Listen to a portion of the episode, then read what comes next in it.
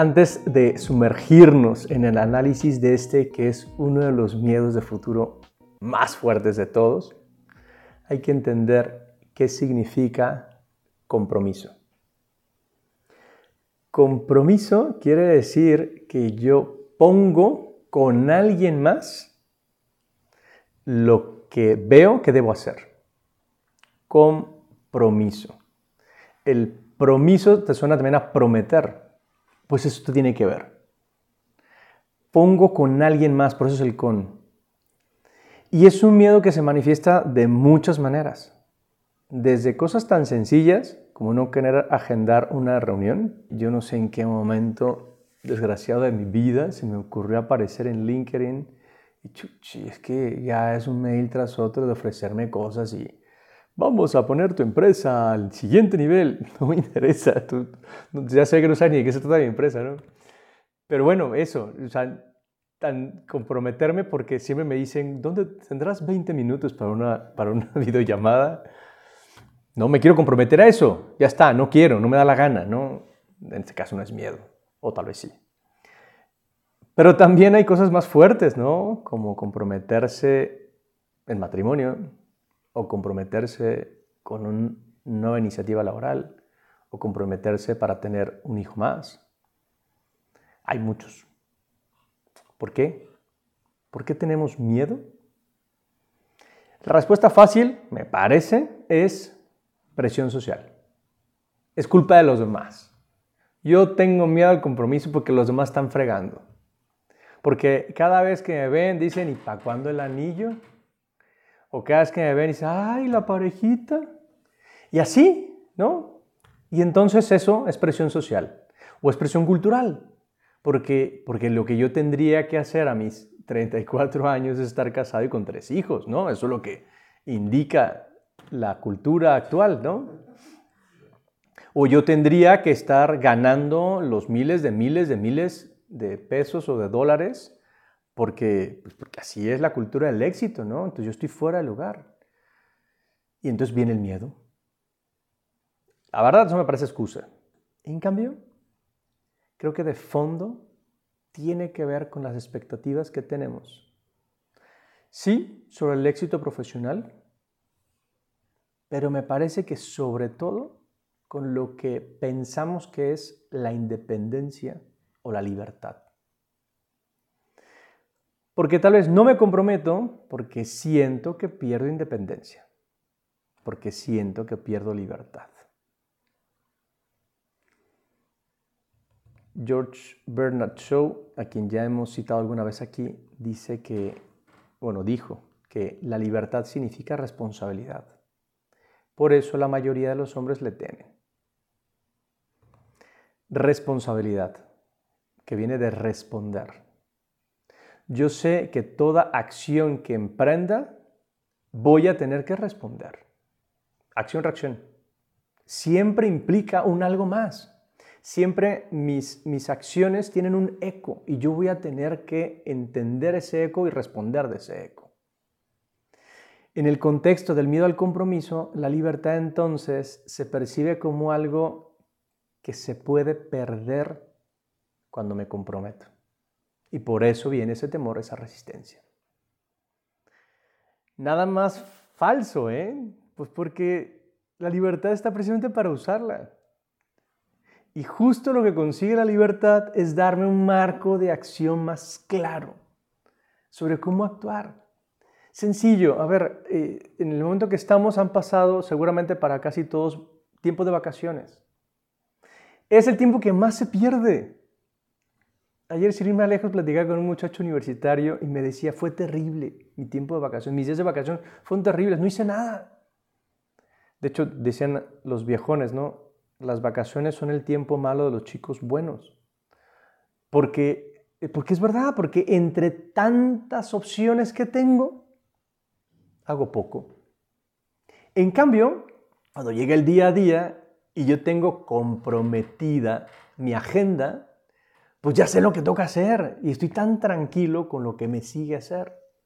Con este mismo chico le decía, bueno, pensar simplemente en levantarte a las 5 de la mañana porque vas a tener clase de 7 ya duele. Pero uno lo termina haciendo. ¿Por qué? Porque ya estoy comprometido con esta carrera. Entonces lo hago. Lo mismo que un padre de familia termina haciéndolo. ¿Por qué? Porque sabe que tiene que levantarse para ayudar a sus hijos a ir a, clases. O porque uno está enfermo y por eso pues, me voy porque tengo que atender a mi familia. Ese es el compromiso. Pero de todos modos le tengo miedo. Sí, de todos modos hay miedo al compromiso. ¿Por qué hay miedo al compromiso? También puede suceder porque hay experiencias pasadas que me han generado una cierta ansiedad. A ver si la burra no era arisca. Y es verdad. Tal vez hay heridas de infancia no sanadas. Tal vez hay traumas del pasado Tal vez hay relaciones anteriores complicadas y que eso pone una barrera emocional.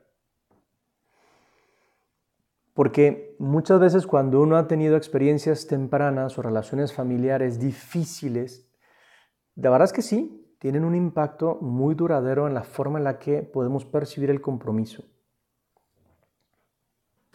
Simplemente alguien eh, cuya infancia estuvo marcada tal vez por por la ausencia de su padre, o al menos la, la ausencia emocional de su padre, pues puede hacer que esa persona no entienda la necesidad de hacerse responsable de alguien más.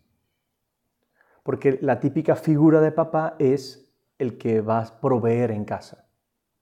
No la tengo, o es la figura de autoridad fuerte. No la tengo, pues entonces yo no sé qué es eso. Y yo no puedo ejercerlo, porque nunca lo vi que alguien lo hiciera. Más fuerte el caso de dos personas que quiero mucho, que empezaron su relación viviendo juntos. Incluso llegaron los hijos viviendo juntos. Y les animaba, oye, ¿por qué no se casan? Claro, él proviene de un matrimonio que recientemente se había, se había divorciado.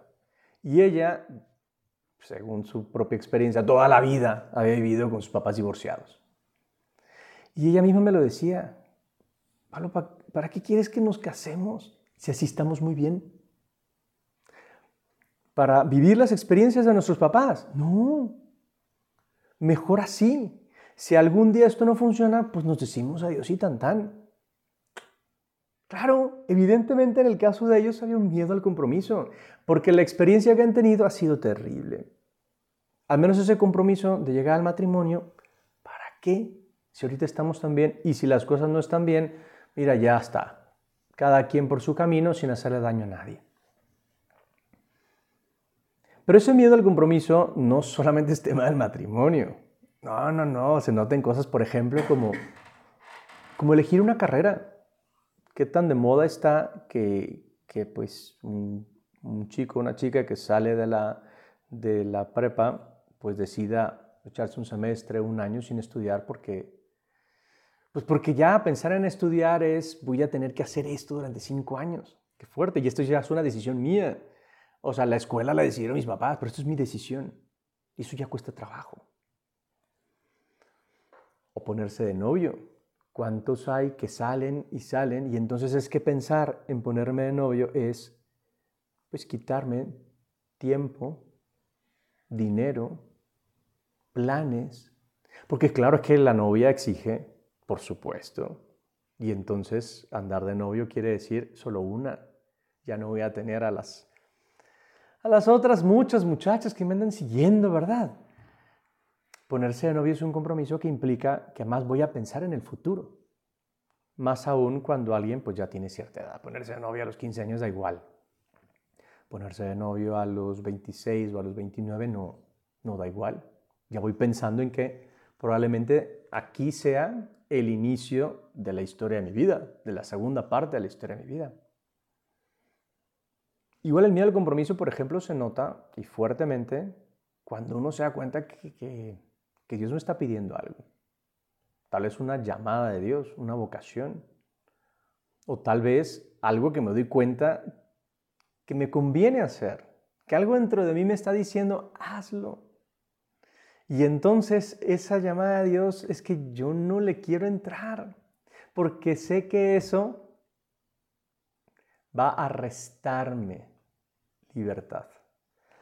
Y entonces se puede ver esa llamada como un, voy a tener que irme por un cierto camino. Pero ya sea la vocación o ya sea cualquier otra cosa, es lo normal. Las decisiones que voy tomando en mi vida van encaminándome. Hasta cierto punto mi vida es como una especie de embudo. Cada decisión va acotando ese embudo, va haciéndolo más pequeño. De tal manera que termino yendo por un caminito bastante derecho que me conduce a mi felicidad. Esas son las decisiones. Y entonces ese miedo a comprometer mi vida de futuro hace que luego no tome las decisiones que necesito para mi vida.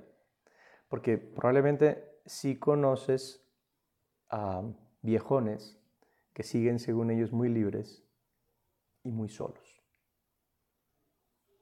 La falta de compromiso te lleva a la soledad. Quien teme comprometerse a menudo descubre que al final se ha comprometido consigo mismo a perder las mayores oportunidades de su vida. Has perdido las mayores oportunidades de tu vida. Tal vez puedes estar dejando pasar lo que realmente le iba a dar sentido. Me estoy poniendo un poco trágico, ¿eh? pero es verdad. Ahora, en el día a día también tenemos miedo al compromiso. Y entonces, en esa reunión de trabajo, mejor no aporto nada porque porque es que luego me quedar un encargo, ¿no? En bocas cerradas no entran comisiones, decía doña Lourdes, una sabia mujer con la que trabajé hace unos años. Pues sí, mejor no digo nada porque no vaya a ser que, ah, mira qué buena idea, encárgate. Claro, me voy a comprometer, por supuesto. También se nota en los propósitos de Año Nuevo que hacemos, ¿eh? ¿Cómo se nota? Justo en mi felicitación de, de Año Nuevo con algunos de mis amigos les preguntaba, ¿y cuáles son tus propósitos? fabulosos, ¿no? Entonces voy a ser mejor amigo, voy a leer más, voy a portarme mejor. Maravillosos tus buenos deseos. Porque son buenos deseos, es lo que uno se desea, ¿no? Te deseo lo mejor. No, cabrón, no te desees nada. Esos no son propósitos. No me estoy comprometiendo a nada. Siempre con la excusa de que tal vez si soy demasiado preciso en el propósito, igual y no lo cumplo. Sí, igual y no lo cumples. Pero ya decía don Carlos Llano, vale más proponerse la meta de la excelencia y no lograrla que la de la mediocridad y conseguirla. Hombre, esto lo vemos con, estos muchachos valientes que entran al Éxodus, que pues, pues ya está, es que un, un Éxodus no implica que yo vaya a hacerlo todo bien, ya lo, ya lo hemos experimentado. No, no se trata de hacerlo todo bien, sino de un esfuerzo por hacerlo mejor. Y entonces varios de mis amigos a los que les planteé el Exos me dijeron, no, es que no lo, voy a, no lo voy a armar. Va a estar muy difícil. Sí, es parte del plan. Y habrá caídas, y habrá cosas que no salgan. Esos son los propósitos. No tiene por qué ser perfecto. Pero, ¿sabes qué? Este miedo al compromiso incluso se nota en cosas tan sencillas como agendar una cita. ¿Cuántas veces te ves con algún amigo y, ay, qué gusto, qué alegría? Hoy habrá que platicar. Sí, claro que sí. Nos echamos un phone. Nos hablamos luego. Si hay que vernos uno de estos días. Chucha, ¿de cuáles días? Eso es lo que tendríamos que preguntar. ¿Nos da miedo hasta comprometer nuestro tiempo en la agenda? Hombre, yo entiendo la salida más o menos polite porque pues tal vez no quieres nada, pues. Entonces ya, mira, mejor así, por encimita y listo. No, comprométete con tus amigos, comprométete con la gente que quieres. Pon allí agenda, de una vez, saca tu Google Calendar y, y ponga la agenda. Porque una parte esencial de ese miedo al compromiso implica un proceso de autodescubrimiento. Como decía este poema, este poeta Rilke, la única verdadera tristeza es no estar en paz con uno mismo. ¿Y por qué podría no estar en paz conmigo mismo? Porque no me quiero enfrentar a un compromiso. Porque necesito explorar cuáles son esas necesidades, esos deseos, esos miedos que tengo. Muchas veces tendré que cuestionar ciertas creencias arraigadas. Yo siempre lo he hecho así, no puedo cambiarlo. O las inseguridades. Es que yo no me animo a tal cosa y por eso no me comprometo. Hay que aceptar la vulnerabilidad como parte integral de ese crecimiento.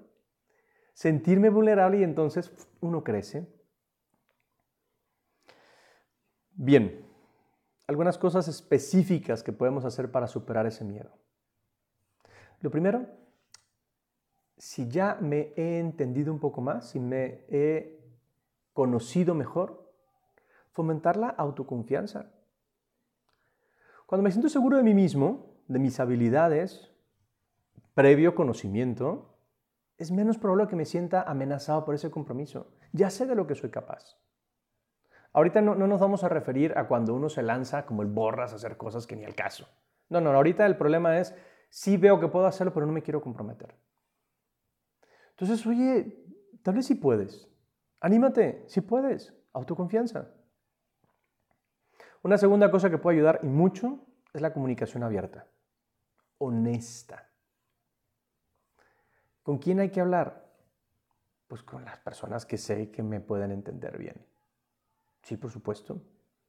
La comunicación es el puente a la comprensión. Y entonces, cuando hablo de estos temas con alguien que sé que me quiere, o incluso con esa persona con la que me, con la que me quiero comprometer, con la chica a la que quiero darle el anillo, hablemos de todas las implicaciones que esto tiene. Y entonces el miedo será mucho menor, porque ya he mostrado las cartas, porque ya sé para dónde voy aprender a comunicar esas necesidades, esos deseos. Sobre todo pienso en el noviazgo, en el matrimonio. Hay que hablar claramente. También para poder medir hasta dónde puedo llegar. Y sí, hay que pedir consejo. Traigo una duda de si puedo, debo, me conviene entrarle algo, platícalo con quien, a quien le tienes confianza o a quien sabes que sabe del tema.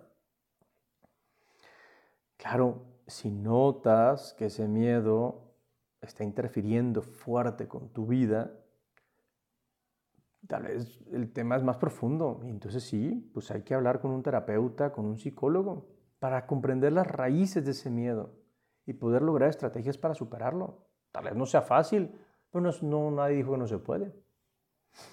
En conclusión, a ver, el miedo al compromiso es un fenómeno complejo. Sí, sin duda. Y yo creo que no hay nadie que le entre a todas así nomás porque sí. Sí a todo, como recomendábamos ya en algún otro, en algún otro audio. Sí a todo, no, no, no. Yo creo que no hay, no, hay alguien que le entre a todo. Hay muchos factores culturales, sociales, personales que, que nos pueden estar limitando. Palabras de Víctor Frankl, cuando no podemos cambiar una situación, estamos desafiados a cambiarnos a nosotros mismos. Si veo que eso no va a cambiar, el que tiene que cambiar soy yo. Me tengo que comprometer a hacerlo. Y entonces abrazar ese compromiso, buscar ese crecimiento personal, liberarnos de ese laberinto emocional que nos metemos como tontos, encontrando raíces profundas, pero sobre todo, ¿sabes qué? Hay que lanzarse. Tal vez hay que empezar con pequeños compromisos, con cosas sencillas, con compromisos a corto plazo y será mucho más fácil que yo saque los verdaderamente importantes, los que van a cambiar mi vida. Hasta aquí el tema de hoy. Pero tal vez tienes alguna pregunta, alguna consulta, algún comentario o queja. Me dará mucho gusto que me escribas o que me mandes un voice note al WhatsApp 52 66 22 33 9702 o a la cuenta de Instagram arroba menos guion bajo común. Anímate, me interesa saber qué has pensado.